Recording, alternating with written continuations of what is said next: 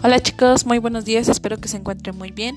Hoy es 17 de septiembre del 2020 y vamos a continuar trabajando el tema de este, números decimales.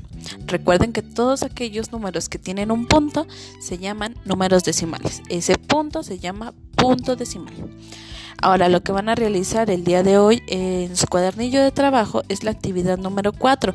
Esta dice, rodea los números que se mencionan y ubícalos en la recta numérica. Esta recta numérica es una línea en la que tiene del 0 al 1. Ustedes van a tener que mencionar dónde, eh, cuál es la cantidad que les está pidiendo ahí, si 4.3, si 3.4, si 5 sextos, si 6 quintiavos este, si 4 tercios, si 5.6, si 6.5 o 3 cuartos. Y luego van a tener que responder a unas preguntas que ahí se les hace mención. Son cuatro preguntitas muy sencillas, pero igual si tienen alguna duda, me pueden mandar un mensaje o me pueden llamar y se los explico de una mejor manera.